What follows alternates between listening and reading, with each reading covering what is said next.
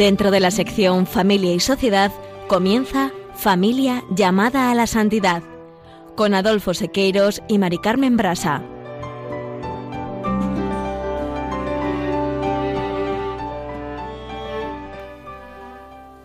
Muy buenos días, queridos oyentes de Radio María y familia Radio María. Bienvenidos un lunes más al programa Familia llamada a la Santidad.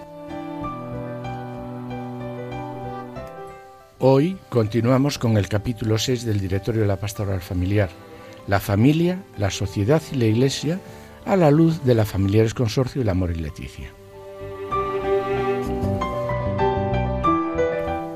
En la sección Familia, Semilla de Santidad, Juana, Julio y Seque se acercarán a otra figura de la Iglesia, Santa Mónica, uno de los modelos quizá más reconocido de mujer fuerte, cristiana ejemplar y luchadora sin desmayo en el sostenimiento y estímulo de la fe familiar.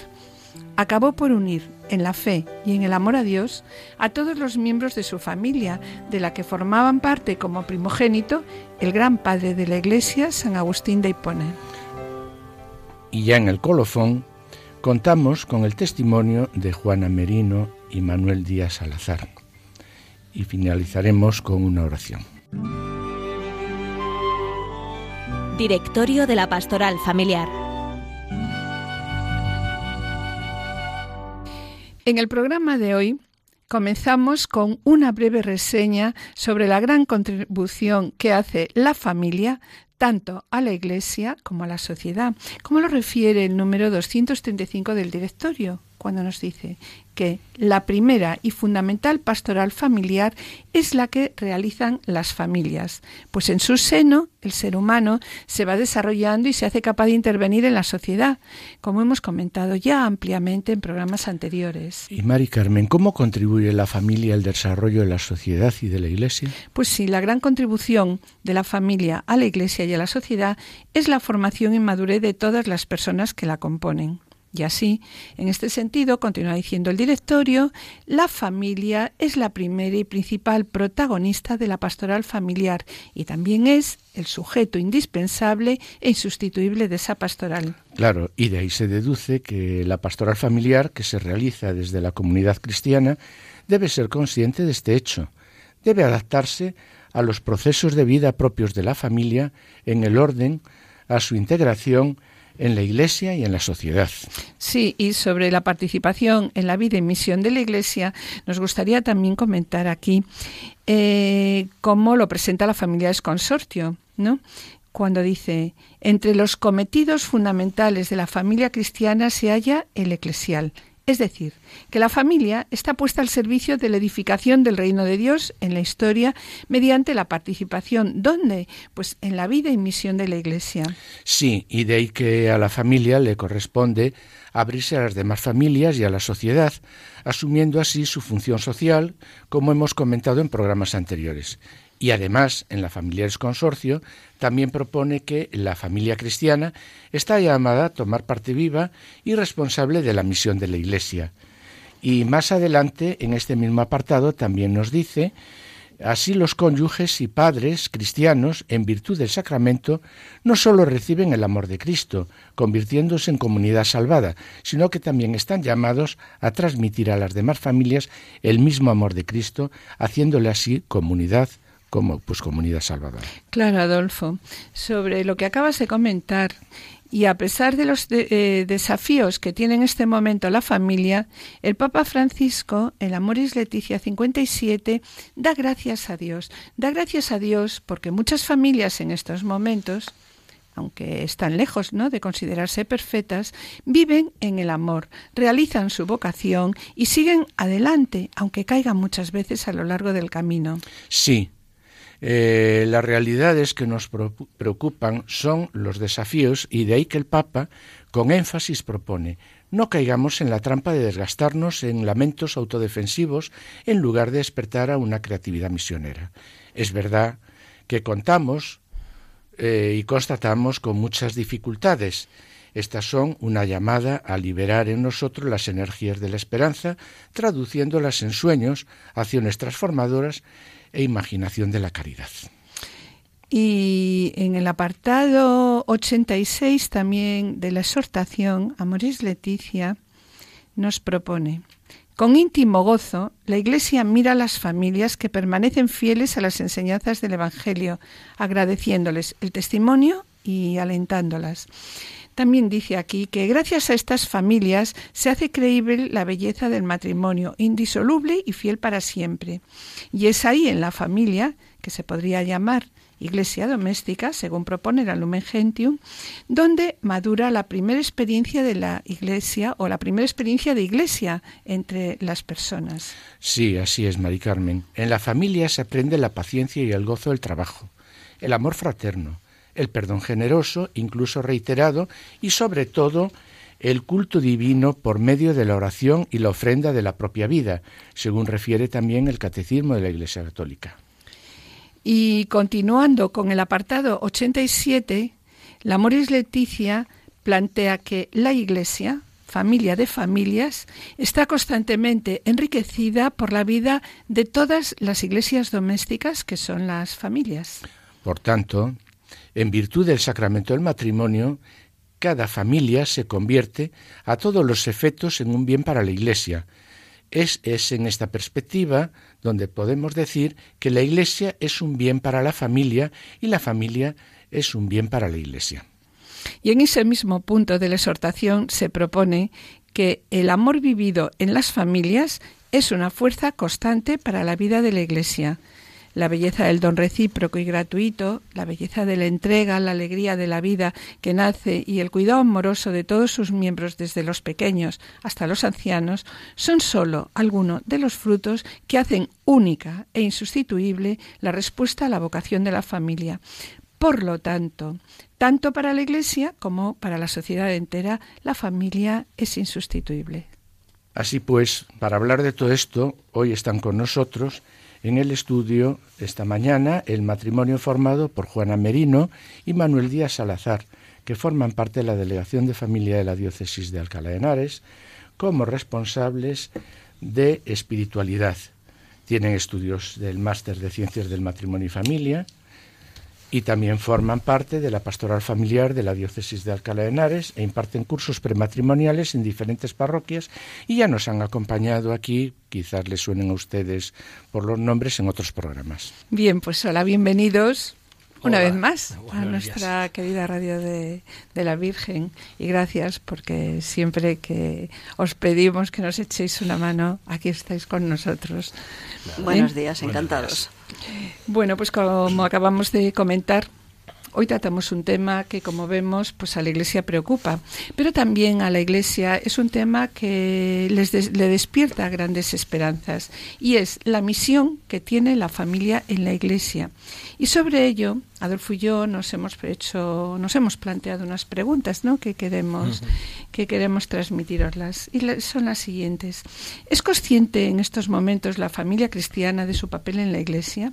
¿Somos conscientes la familia eh, que nuestra misión es también de una pequeña iglesia en miniatura que, que, realmente nuestras casas, nuestros hogares deben ser una iglesia doméstica, que los padres somos conscientes de que somos los primeros evangelizadores y que el niño, la cara primera que ve de la iglesia es la mano de su madre, que le lleva por primera vez a misa, ¿no? También la importancia ¿no? de que estas primeras oraciones las recibimos pero yo creo que no somos conscientes, ¿no? Cuando nosotros sí, porque volvemos atrás a pensarlo, pero cuando estamos como padres ahí en medio de todo este jaleillo, pues a veces no somos conscientes, ¿no? Que las primeras oraciones, ¿dónde las recibimos? Pues las recibimos a través de nuestros padres, abuelos o algún familiar. Y las oraciones en la infancia van siempre acompañados de ternura, con una caricia, con un beso, ¿no? Así es. Pues sí, Mari Carmen.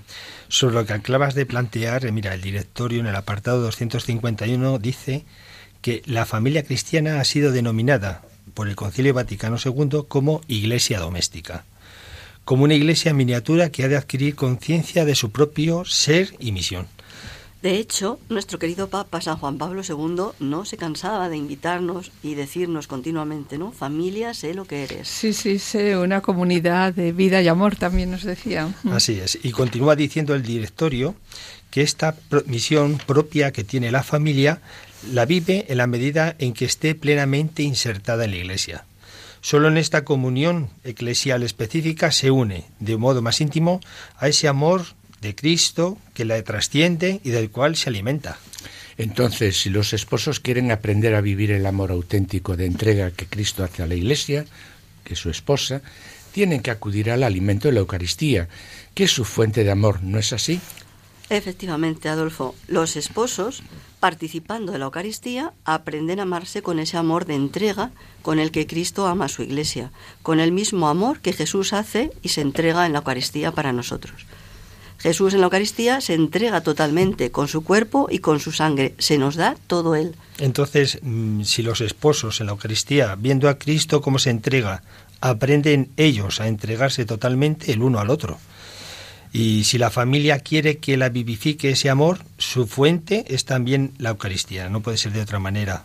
Por tanto, la familia necesita que la iglesia, de la iglesia para ser ella, esa iglesia doméstica, ese sé lo que eres que decía San Juan Pablo II. Sí, sobre esto que acabas de, de comentar, Manolo, ¿no?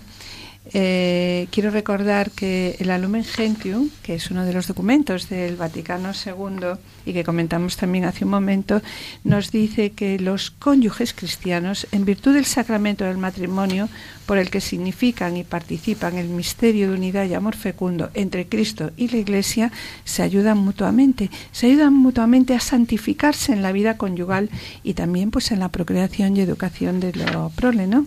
Eh, por tanto, el deber de los padres es ser los primeros educadores de los hijos en la fe. Los padres, como hemos dicho tantas veces, no deben hacer dejación de este deber en otros y lo deben hacer mediante la palabra y el ejemplo. Pues sí, Adolfo, mediante la palabra y el ejemplo, los padres deben fomentar la vocación propia de cada uno de sus hijos y además deben enseñarles y ayudarles a descubrir y discernir su vocación.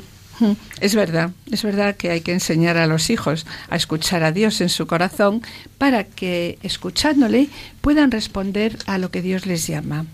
Y nosotros, por otro lado, los padres, ¿qué debemos hacer? Pues debemos apoyarles, apoyarles en sus decisiones, teniendo siempre presente que Dios es el arquero, nosotros somos el arco y nuestros hijos pues, las flechas, ¿no? Y es Dios el que llamará a cada uno de nuestros hijos. Nosotros debemos apoyarles con la oración y el testimonio. Así es, Maricarmen. Mira, sobre ello, como comentasteis en la primera parte del programa, quiero recordar una vez más a la Familiares Consortio, en el número 49 dice que entre los contenidos fundamentales de la familia cristiana se halla el eclesial. Es decir, que la familia debe de estar puesta al servicio de la edificación del reino de Dios en la historia, pues mediante la participación y su misión en la Iglesia.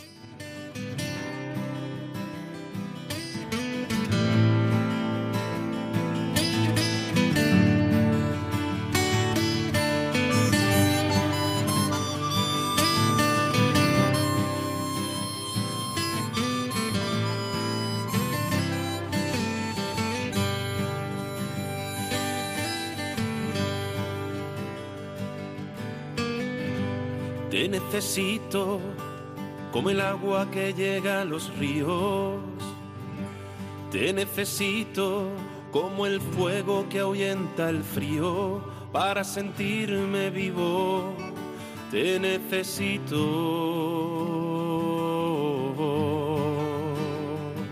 Te necesito.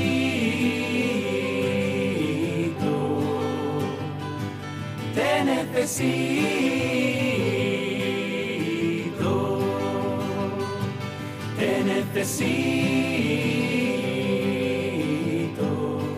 Manolo, acabas de comentar que la familia debe estar puesta al servicio de la educación del reino de Dios, mediante la participación de la misión de la Iglesia. ¿Y cuál es esta misión de la Iglesia? Pues mira, la Iglesia tiene como misión celebrar, anunciar y trabajar por un mundo mejor. Y esto lo vemos vemos que esto es lo que hace la Iglesia. Pues mira, la Iglesia hace, eh, celebra, celebra la Eucaristía, celebra los sacramentos. Cada sacramento que celebramos en la Iglesia es un encuentro con Dios.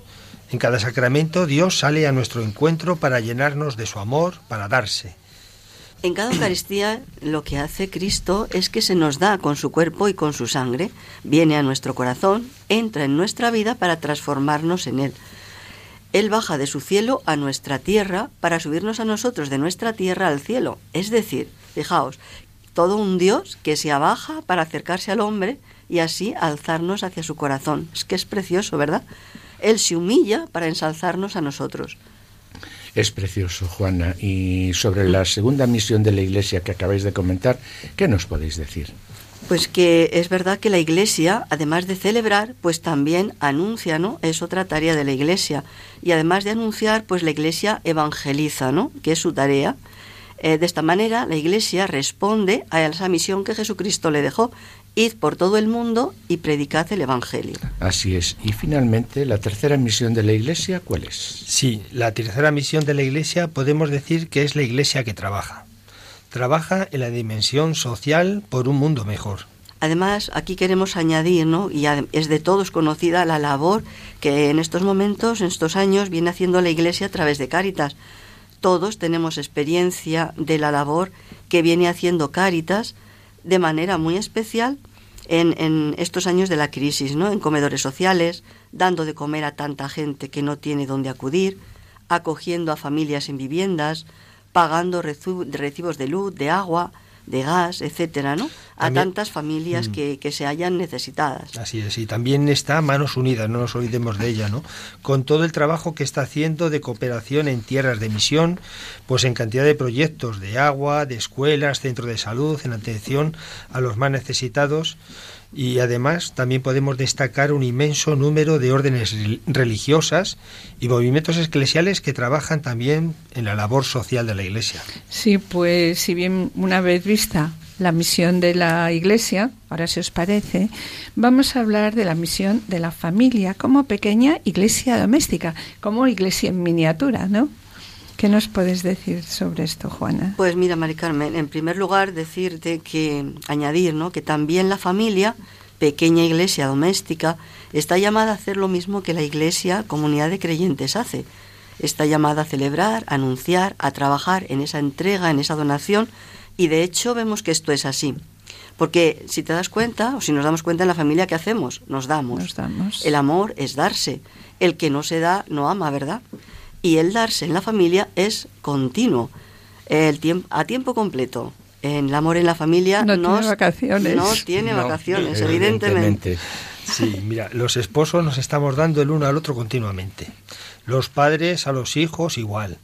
Cuando el hijo te necesita, estás ahí. Da igual que sean las 2 de la mañana, las 5 de la tarde, las 12 de la noche, a la hora que estás, que sea, pues estás ahí, dándote, entregándote a la hora que sea, no, no hay horario. Bueno, y a esto también hay que añadir que en la familia también celebramos, porque en la familia pues celebramos la vida, celebramos el nacimiento de nuestros hijos, los sacramentos que van recibiendo, sus cumpleaños, sus éxitos escolares, sus graduaciones, sus fines de carrera, su primer trabajo, tantas cosas que son acontecimientos especiales que en la familia también celebramos. Sí, y además, y además sí, no nos olvidemos que además en la familia evangelizamos. Dios nos confía como un regalo a los hijos, un regalo grandísimo para que hagamos de ellos auténticos hijos de Dios. Ahí está nuestra labor de evangelización principal.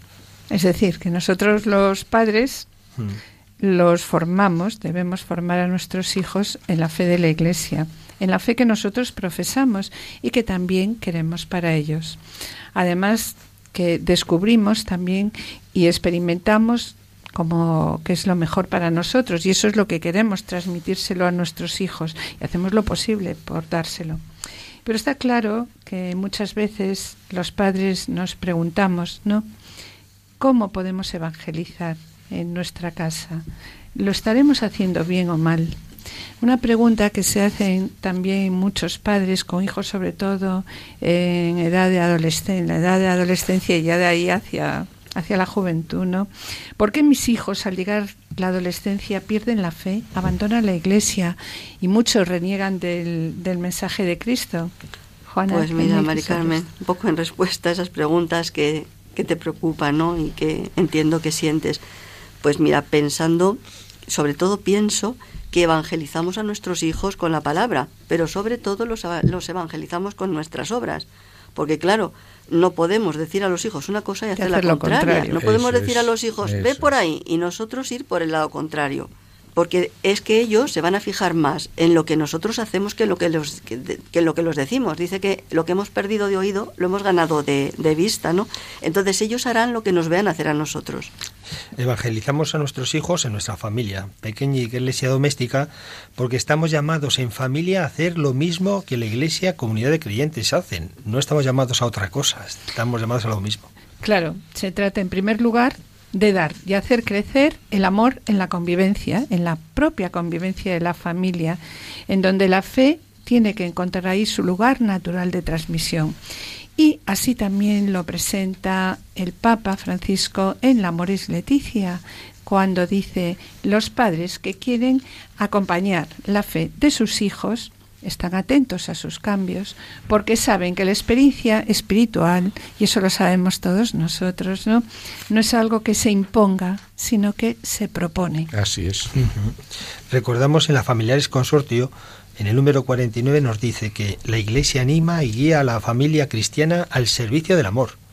Y continúa diciendo, los cónyuges y padres cristianos, en virtud del sacramento, reciben el amor de Cristo, convirtiéndose en comunidad salvadora y además están llamados a transmitir a los hermanos el mismo amor de Cristo, haciéndose así, pues eso, una comunidad salvadora. De esta manera, a la vez que es fruto y signo de la fecundidad sobrenatural de la Iglesia, la familia cristiana se hace símbolo, testimonio y participación de la maternidad de la Iglesia.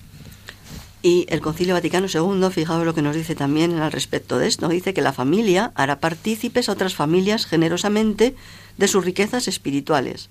Es decir, nos dejan muy claro que la familia tiene la misión de evangelizar, como nos dice continuamente, nos han venido diciendo continuamente los tres últimos papas. La familia debe ser evangelizadora, la familia debe ser sujeto y objeto de evangelización, familia misionera, familia que evangelicen a las familias. Sí, y en Amor y Leticia, el Papa Francisco también nos dice, haciéndose eco de los padres sinodales y de la Familiares Consorcio, pues nos destaca que pues, la exigencia de un acompañamiento pastoral a las familias recién constituidas que se presente el resultado de esa gran importancia que tiene la pastoral y la presencia de los de, que mm, haya un acompañamiento de unos esposos con, una experiencia contrastada, claro. Y entonces la parroquia se considera el lugar donde los cónyuges expertos pueden ofrecer su disponibilidad para ayudar a los más jóvenes, con el eventual apoyo de, de asociaciones, movimientos eclesiales y nuevas comunidades. Sí, Adolfo. Y en el apartado que a continuación podemos ver, el Papa vuelve a incidir en ello, diciendo lo siguiente, que hacen falta agentes pastorales y grupos de matrimonio que deberían ayudar a familias jóvenes o frágiles y a continuación, el número 295 vuelve a recalcar la necesidad de matrimonios que tengan una buena experiencia de aprendizaje en este sentido para que puedan aportar los recursos prácticos que les han sido a ellos de utilidad. Sí, en la 225 sobre todo, pues también lo recalca, sí. Y además intuimos en estas palabras del Papa que hemos de superar la idea habitual de una pastoral con tintes excesivamente clericales. Pensamos muchas veces que los sacerdotes son los únicos que deben acompañar a las personas. Bien, pues todos nosotros tenemos una responsabilidad. Todos somos iglesia y el primer lugar en el que somos acompañados es en la familia. Normalmente, como dijimos hace un momento, ¿no? Ha sido la mano de nuestra madre, de nuestra abuela o abuelo familiar la que nos ha acompañado a misa. Y así todos hemos conocido, pues, de un modo amable y maternal a la, a la Iglesia y también, pues, la fe. Quien mire hacia atrás es testigo de esa realidad. Mira, Mari Carmen, el Papa Francisco es consciente de ello cuando dice en la Moris Leticia, la familia no puede renunciar a ser lugar de sostén, de acompañamiento, de guía, aunque deba reinventar sus métodos y encontrar nuevos recursos.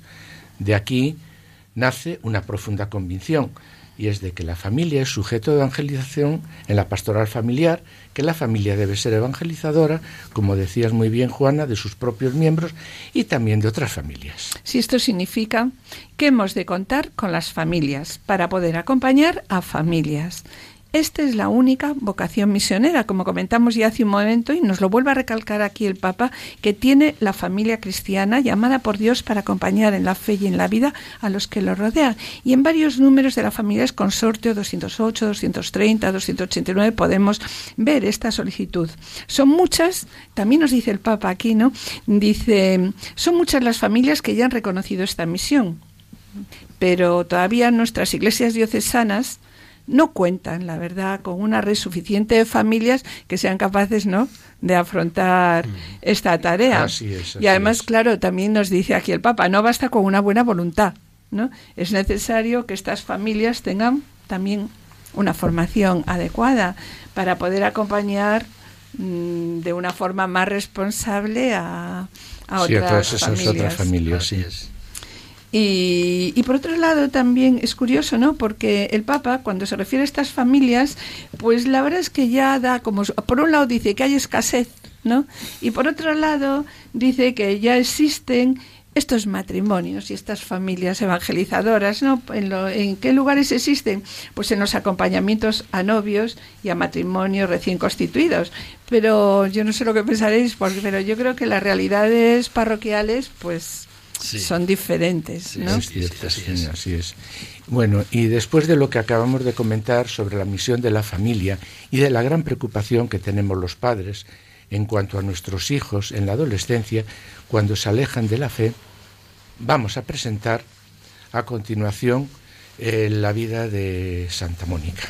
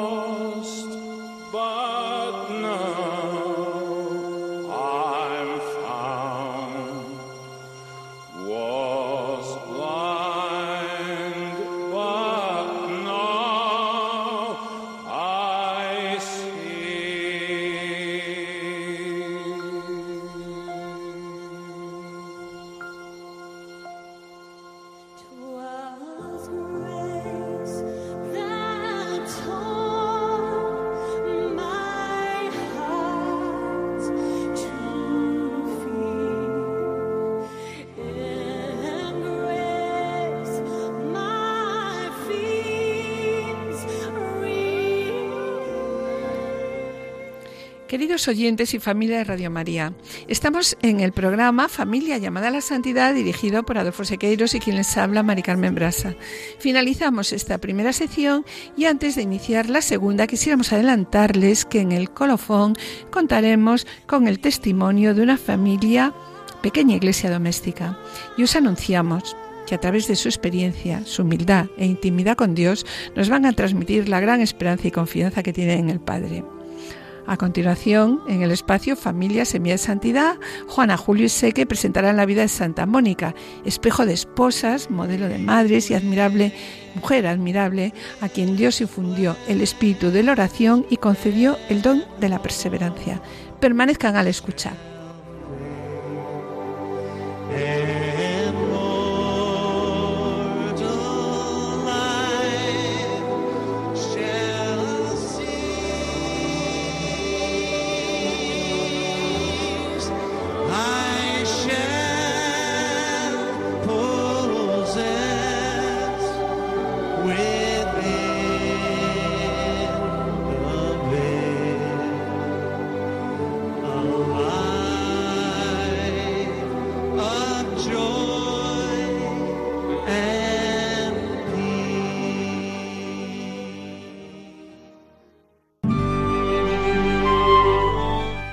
Familia, semilla de santidad.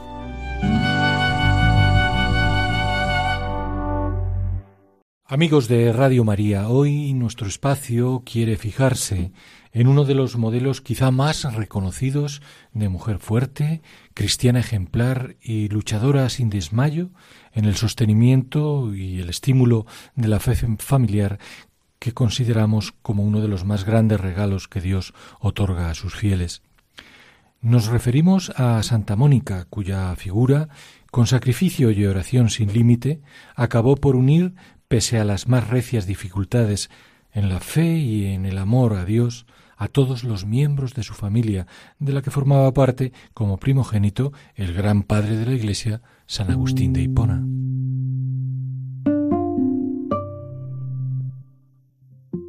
Muy poco es lo que se conoce de los orígenes de Santa Mónica, salvo la fecha y el lugar de su nacimiento. Había nacido hacia el final del primer tercio del siglo IV en una ciudad del norte de África, en las inmediaciones de la actual Argelia. Se sabe que sus ascendientes profesaban la fe cristiana y que de niña su formación fue encomendada a una matrona muy religiosa y también muy estricta, empeñada en enseñar a dominar hasta los más mínimos deseos. Una severidad, sin embargo, que Mónica acabaría entendiendo y agradeciendo con el paso de los años, en tanto que la forjó en un carácter fuerte y disciplinado. Siendo ya muchacha, y aunque la naturaleza de Mónica la impulsaba a la vida de oración y soledad, sus padres dispusieron su casamiento con un vecino de ascendencia pagana llamado Patricio y cuyo comportamiento como marido no contribuía precisamente en absoluto a la armonía conyugal. Su naturaleza violenta, sobre todo en el nivel verbal, y sus costumbres licenciosas causaban gran pesar a Mónica, que sin embargo, con gran capacidad de perdón, paciencia y sabiduría, mantenía la convivencia familiar. Lo resumía con estas palabras Es que cuando mi esposo está de mal genio, yo me esfuerzo por estar de buen genio. Cuando él grita, yo me callo. Y como para pelear se necesitan dos y yo no acepto la pelea, pues no peleamos. A partir de ahí, su oración y su ejemplo, en el que no resultaba menor su amplia generosidad con los desamparados y sus sabios consejos a otras mujeres con dificultades en sus matrimonios, fueron templando el carácter de Patricio hasta conseguir finalmente su conversión y su bautismo. E igual resultado obtuvieron sus plegarias en favor de su suegra, mujer también de carácter airado, similar al del marido, y cuyas permanentes intromisiones habían perturbado la paz del hogar de los esposos, pero que acabó también por convertirse al cristianismo al mismo tiempo que su hijo.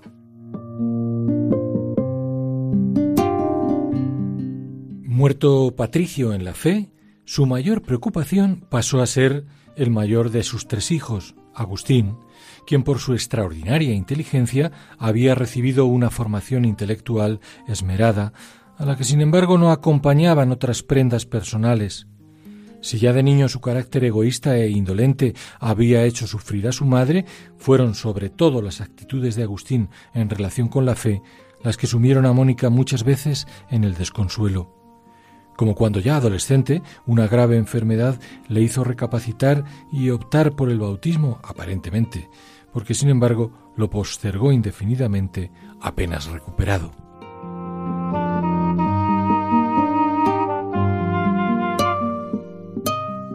Aún más, la brillantez de Agustín en sus estudios, sobre todo en retórica, le servía en esencia para engreír su espíritu vanidoso, en el que encontraba acomodo una vida licenciosa y disoluta, a lo que se unía su firme defensa de la herejía maniquea, que afirmaba el dualismo en la divinidad.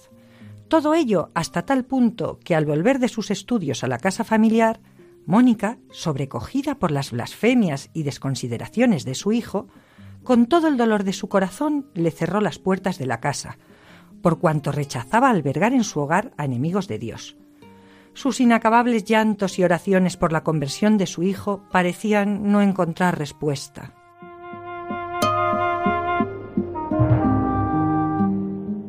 Sucedió entonces, sin embargo, que Mónica tuvo un sueño, sin duda inspirado, que cambió el rumbo de lo que parecía una ruptura definitiva.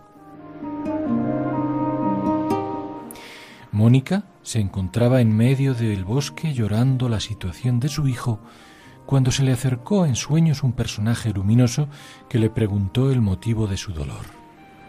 Tras escucharla, le pidió que se secara sus lágrimas y añadió Tu hijo volverá contigo. Y enseguida vio a Agustín junto a ella. Le contó al muchacho el sueño tenido y él dijo lleno de orgullo que eso significaba que su madre se iba a volver maniqueísta como él. Pero ella le respondió No, en el sueño no me dijeron que fuera a donde estuviera mi hijo, sino tu hijo volverá contigo.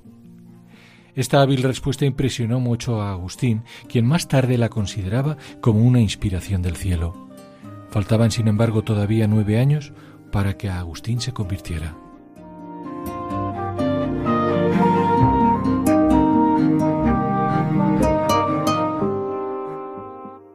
Así las cosas, Mónica seguía insistiendo en buscar caminos para la, salvación de su hijo.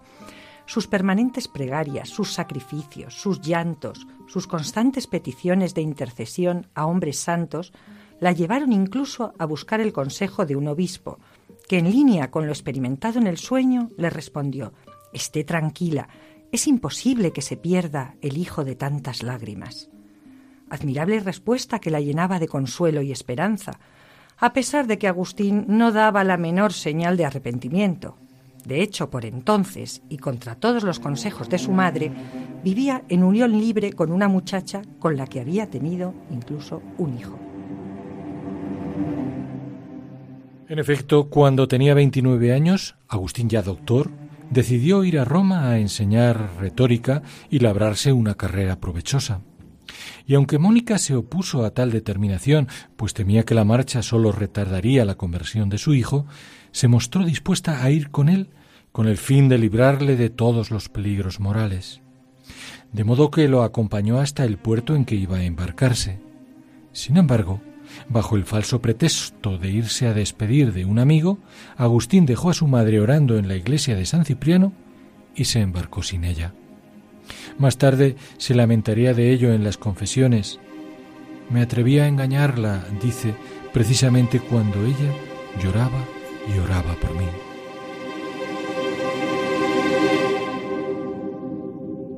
Muy entristecida por todo ello, Mónica, sin embargo, no desistió en su empeño y se embarcó hacia Roma en su busca.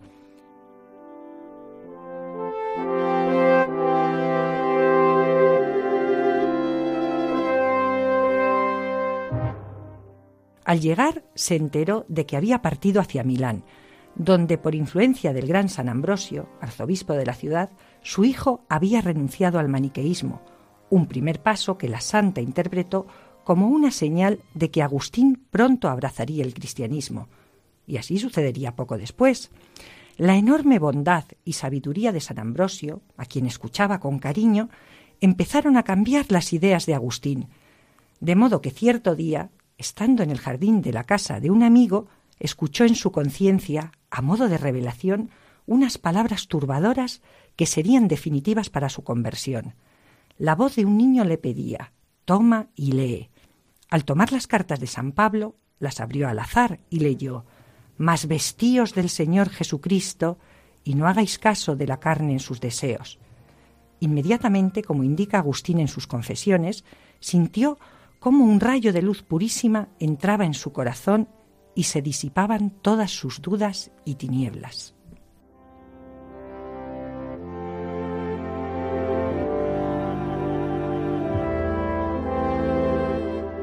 Desde entonces se propuso firmemente cambiar de vida. Dejó sus costumbres perniciosas, se instruyó con toda gravedad en la fe católica y abandonó toda pretensión carnal optando por el ascetismo. Pocos meses después, en la fiesta de la Pascua de Resurrección, se hizo bautizar por San Ambrosio en presencia de su madre Mónica, que al fin veía cómo todas las lágrimas vertidas por su hijo lo habían conducido no a ella, sino al camino del Señor.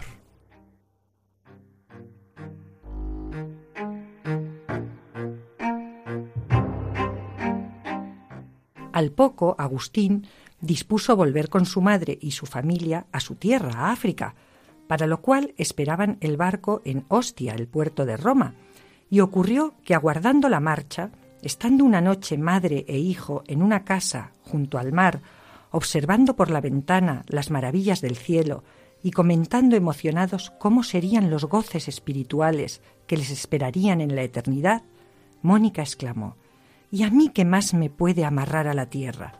Ya he obtenido mi gran deseo, el verte cristiano católico. Todo lo que deseaba lo he conseguido de Dios.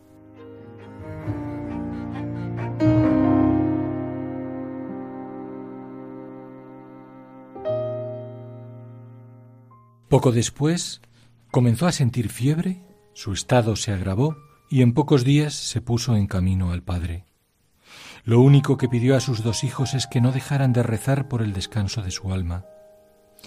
Agustín le cerró los ojos y aunque contuvo sus lágrimas por considerar una ofensa llorar por quien había muerto tan santamente, en cuanto se halló solo y se puso a reflexionar sobre el cariño de su madre, lloró amargamente.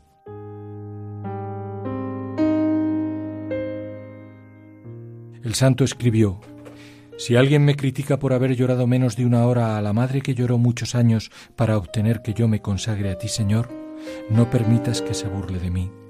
Y si es un hombre caritativo, haz que me ayude a llorar mis pecados en tu presencia. La Iglesia venera a Santa Mónica, esposa y viuda, cuyo ejemplo y oraciones resultaron decisivas en su conversión y santidad de su esposo y de su hijo. Como diría el propio San Agustín en sus confesiones, ella me engendró sea con su carne para que viniera a luz del tiempo, sea con su corazón para que naciera a la luz de la eternidad. Madre, pues, según la carne y según el espíritu, que, en lo, que es lo más hermoso que puede decirse de quien da la vida. Nada de extraño, por tanto, que en su ejemplo para con su hijo Agustín, pero también para con su esposo, innumerables madres y esposas se haya encomendado desde entonces a Santa Mónica para que les ayude, y así ha sucedido en muchos casos admirables a convertir a sus esposos e hijos.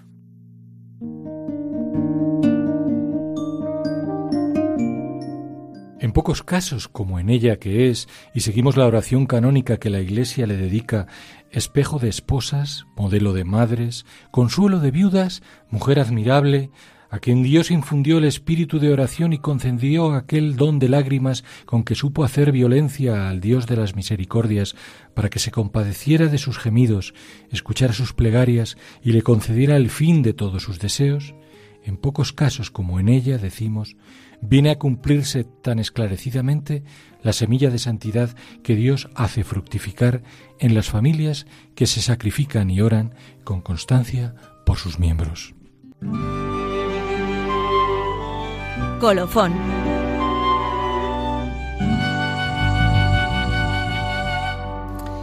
Y hoy, aprovechando que tenemos con nosotros a Juana y a Manolo, les hemos pedido que nos presenten el testimonio de su pequeña iglesia doméstica. Y os anunciamos, como dijimos ya hace un ratito, que a través, a través de su experiencia, su humildad e intimidad con Dios nos van a transmitir esperanza y confianza en el Padre, sobre todo aquellas familias en las que en estos momentos están sufriendo porque ven a sus hijos alejados de la iglesia. Bueno, Juana, Manolo, ¿qué nos vais a contar? Pues mira, Mari Carmen, mm, el directorio nos dice que es una responsabilidad de los padres, pero también un deber y un disfrutar, ¿no? Entonces, la verdad es que nosotros hemos disfrutado mucho transmitiendo la fe a nuestras hijas, dándoles la vida de Dios. Eso es algo que lo hemos gozado con ellas cada día, ¿verdad? Pues enseñándolas a rezar. Cuando eran niñas, cuando eran pequeñitas, pues en, las acostábamos, rezábamos el Padre Nuestro, el Ave María, el Jesucito, oraciones que sus, sus abuelos les enseñaban pero ya cuando fueron creciendo, ya con siete, ocho años, ellas, como nos veían a nosotros todos los días subir al oratorio a hacer la oración, ellas decidieron y nos preguntaron si ellas podían venir también a unirse, ¿no? Entonces leíamos todos los días el Evangelio juntos, lo meditábamos un ratito y después compartíamos, ¿no? Siempre un poco aterrizando, escuchando la palabra, aterrizando pues ellas para su colegio, como tenían que vivir ese día, a que las invitaba Jesús, y nosotros pues en nuestra vida de padres y con las personas con las que nos relacionamos, ¿no? Perdona que te interrumpa, eh, que acabas de decir el oratorio. Sí, sí, así. Lo que, eh, que es que por mucha gente le puede sonar esto. Claro. Nosotros hemos reservado una parte de nuestra Explicarnos casa. qué es el oratorio. Sí, nosotros hemos, hemos reservado una parte de la casa pues a un rincón para poder hacer oración. Es un sitio donde se sabe que tenemos ahí una, la Biblia abierta con unas velas y de alguna manera es el espacio donde vamos a acercarnos a hacer oración. Es un sitio reservado que le hemos dejado dentro de la casa. ¿Y sé que vais todos los días a qué hora? Eh, pues... ¿A qué hora subís a hacer oración? A, a, las 5 de la mañana. A las 5 de la mañana. Sí, pero ellas no se levantaban a esa hora, ellas venían después. Con café. Con café. Las niñas no, ¿eh? No, vosotros. Bueno, entonces, perdona que te haya interrumpido, Pues nada, pero no te- no te me parecía interesante el que comentaras el oratorio, el tema del oratorio, ¿no? Pues otras de las cosas que nos han ayudado mucho y hemos disfrutado mucho es rezando el rosario en el coche juntos. Cada vez que íbamos a algún sitio en el coche, íbamos con María, en presencia de María y de su mano, ¿no? En su compañía. Era un momento muy bueno de estar con María rezando el rosario en familia juntos. Entonces, para que no cayeran en la rutina o se cansaran de, rezar el rosario, ¿no? Para que eso no ocurriera, pues es verdad que lo hacíamos mm, poniéndole mucha creatividad, ¿no? En cada misterio, cada vez María poníamos cara, rostros concretos, pedíamos por ellos, dábamos gracias. Lo hacíamos de bastantes maneras para que ellas se implicaran, les gustara y, y no se cansaran, ¿no? De manera que cuando entrábamos en el coche, eh, si se nos pasaba un poco de tiempo, ellas enseguida decían, papá, mamá, rosario". que no hemos eh, rezado el rosario. Y entonces, bueno, pues cuántas veces también, después de las, las uvas de fin de año, nosotros subíamos al oratorio a rezar el rosario, Eso ¿no? me parece espectacular. Sí, de la mano de María, ¿no? Ofreciendo y poniendo el nuevo año en sus manos y dándole gracias por todo lo que nos había regalado y acompañado durante el año que acababa de terminar, ¿no? Entonces fueron unos años en los que nosotros lo disfrutamos muchísimo, ¿no? Tuvimos una vida de, de fe muy rica en la familia y lo disfrutamos, ¿no? Pero llegó la adolescencia. ¿qué pasó? Llegó la A adolescencia, ver, ¿no? ¿qué pasó? ¿Qué pasó? ¿Qué pasó? Y aquí, pues en la adolescencia, cada una empezó a vivir la fe a su manera, ¿no? Una de ellas, pues la empezó a mezclar con todo lo mundano. Ahora toca mundo, ahora toca fe, ahora toca mundo, ahora toca fe. Y la otra, pues empezó, a- a- como era un poco más consecuente, ¿no? Pues más coherente, pues nada, esa lo tiró todo. Claro, esa lo tiró todo, ¿no? Y pasó de la fe, pasó de Dios, pasó de la iglesia y, y empezó pues una vida a su, a su bola, ¿no? Entonces, lo felices que fuimos nosotros antes enseñándolas y dándolas la vida de Dios y lo que sufrimos durante estos años de adolescencia, ¿no? Donde pasamos 11 años y pico, pues ahí rezando, echando muchas lágrimas como Santa Mónica, ¿no? Porque hasta que por fin el Señor las ha vuelto a, al Aquí el. Señor os probó muchísimo. Yo recuerdo que fue cuando os conocí y yo decía, Dios mío, lo que les está probando. Sí, pero el Señor siempre responde a su tiempo. Entonces, lo importante es perseverar, ¿no? Y siempre hay un final feliz. Sí. De su mano, sí. De su mano, por supuesto. Mirad, hay una cosa que es muy importante y es que no debemos olvidar nunca y es que todo lo que siembras queda ahí, ¿no? Y llega el momento en que esa semilla sembrada, sin saber cómo ni de qué manera, llega el momento que germina, ¿no? Llega el momento que hay en medio de toda esa oscuridad se hace la luz, ¿no? Y esta es la verdadera maravilla, ¿no? Pero todo es a su tiempo, es decir, no puede ser con nuestros tiempos. Los tiempos lo marca de alguna manera el Señor, con lo cual hay que tener la paciencia y la esperanza de que es Él que lleva la obra, que no, no hay que desesperar. Hay que confiar que así es es, Él. así es. esto pues no olvidarlo nunca, ¿no? No solo a nivel de, padres, que hay que confiar, que hay que perseverar siempre, ¿no? No importa el tiempo que esperemos. Seguro que entre los que nos están escuchando, pues habrá solteros, solteras, profesores, abuelos, tíos. Bueno, pues esto es para todos, es a to- para todos los, a todos los niveles, ¿no? Somos hijos, todos somos hijos, todos tenemos hermanos, sobrinos, primos, amigos, vecinos, compañeros de trabajo, alumnos, personas que el Señor nos va confiando y pone en el camino y tenemos que tener en cuenta que nuestra tarea es sembrar y hemos de ser responsables de lo que sembramos, por supuesto. y cómo lo sembramos, porque no podemos sembrar cualquier cosa ni de cualquier manera, ¿no? Hay que tener cuidado con lo que sembramos, cómo lo sembramos, de lo que vivimos y cómo lo vivimos.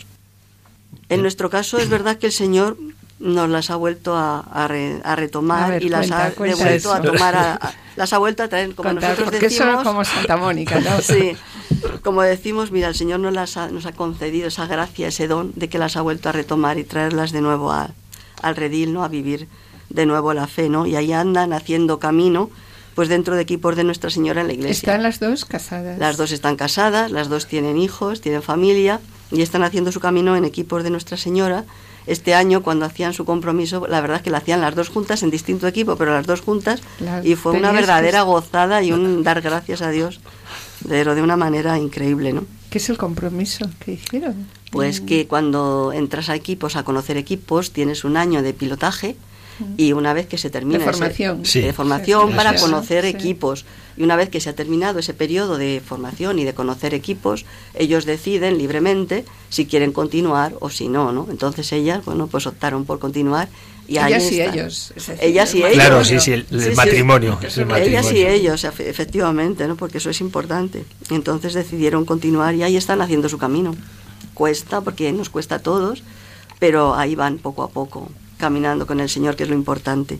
¿Algo más? Bueno, pues la verdad es que cuando tú descubres la vida de Dios en ti como lo más importante, como lo más grande, como lo más maravilloso, lo que más feliz te hace en la vida y mejor persona te hace, eso lo quieres, lo trabajas, te lo curras y haces lo posible para dárselo a tus hijas, ¿no? Y cuanto antes mejor. No esperas a que crezcan, no, esperas a que crezcan, a que se hagan mayores y ellas elijan, no, no tú se lo intentas dar, dar porque es lo mejor, ¿no? Además de que ya lo decíamos en el programa, además de que es nuestra tarea, ¿no? Pues no esperas a que se hagan mayores, no, no, no. Lo haces ya, dice, desde el minuto cero. Es que lo que es bueno para ti, lo que tú sabes que es bueno para tu vida, para tu matrimonio, lo quieres para tus hijas, lo quieres para tus hijos, es lo natural, es decir, eso es lo natural. Pero qué difícil es evangelizar en la propia familia. Sí. O sea, qué difícil.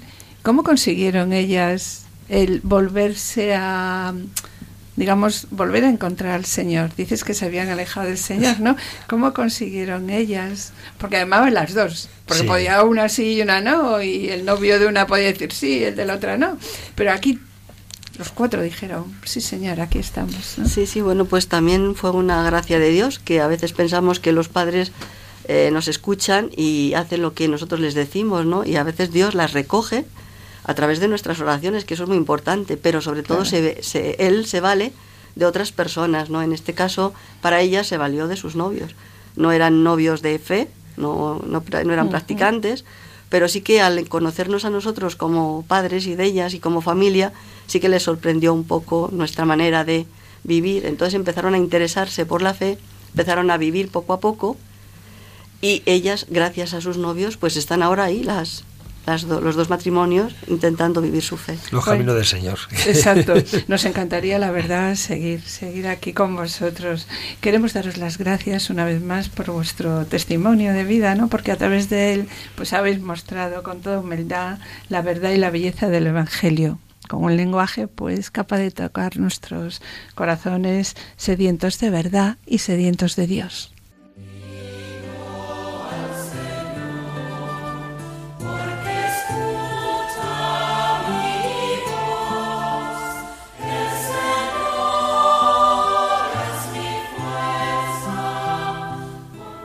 Hoy, mis queridos oyentes, después de haber reflexionado sobre la misión de la familia como primera evangelizadora de los hijos, y después de escuchar el testimonio de Juan y Manolo y el relato sobre la vida de Santa Mónica y su fe y confianza en Dios, vamos a pedir al Señor por nosotros, padres, madres, abuelos y abuelas.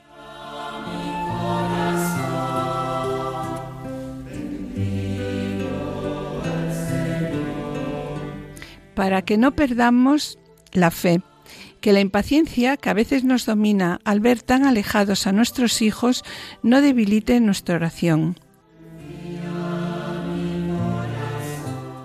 Queremos pedirte, Señor, que nos ayude a ser santos, que no caigamos en pensar que si nos trazamos un camino y lo intentamos llevar a la práctica, ya podemos conseguirlo porque la tarea es superior a nuestras propias fuerzas.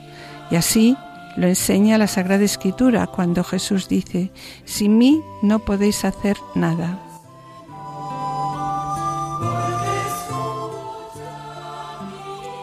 Señor, que tratemos de encontrar el medio de actuar de modo que seas tú quien nos haga santos. Por eso te pedimos mucha humildad, ya que si nuestras fuerzas tienen límite, no lo tiene tu poder.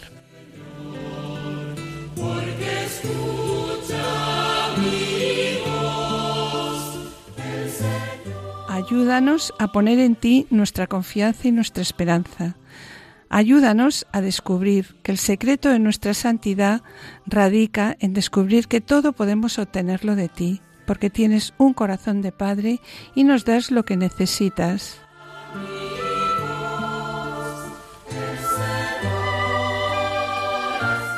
Yo creo, Señor, yo creo que yo quiero creer en ti.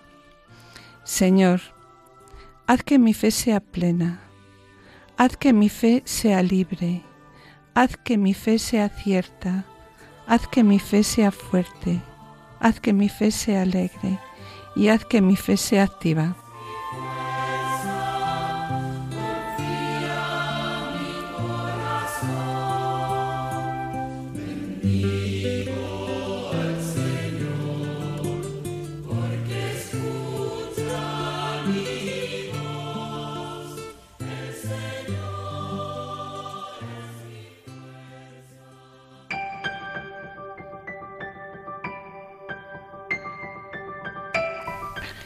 Y bien, mis queridos oyentes, tenemos que despedirnos. En el programa de hoy hemos tratado la familia y su misión en la Iglesia y nos han acompañado Juana Merino y Manuel Díaz Salazar, miembros de los equipos de difusión de la pastoral familiar de la diócesis de Alcalá de Henares. En la sección Familia Semilla de Santidad, Juana, Julio Seque nos han presentado la vida de Santa Mónica y en el colofón, Juana y Manolo eh, nos han presentado su testimonio de familia como iglesia doméstica. finalizamos el programa, como siempre, con una oración. Agradecemos a Yolanda en el control de estudio y grabación y sonido por su colaboración y esperamos estar con ustedes un, lunes dentro de dos semanas y muchas gracias por su atención y, que el Señor les bendiga. Y hasta la próxima audición, que el Señor os bendiga.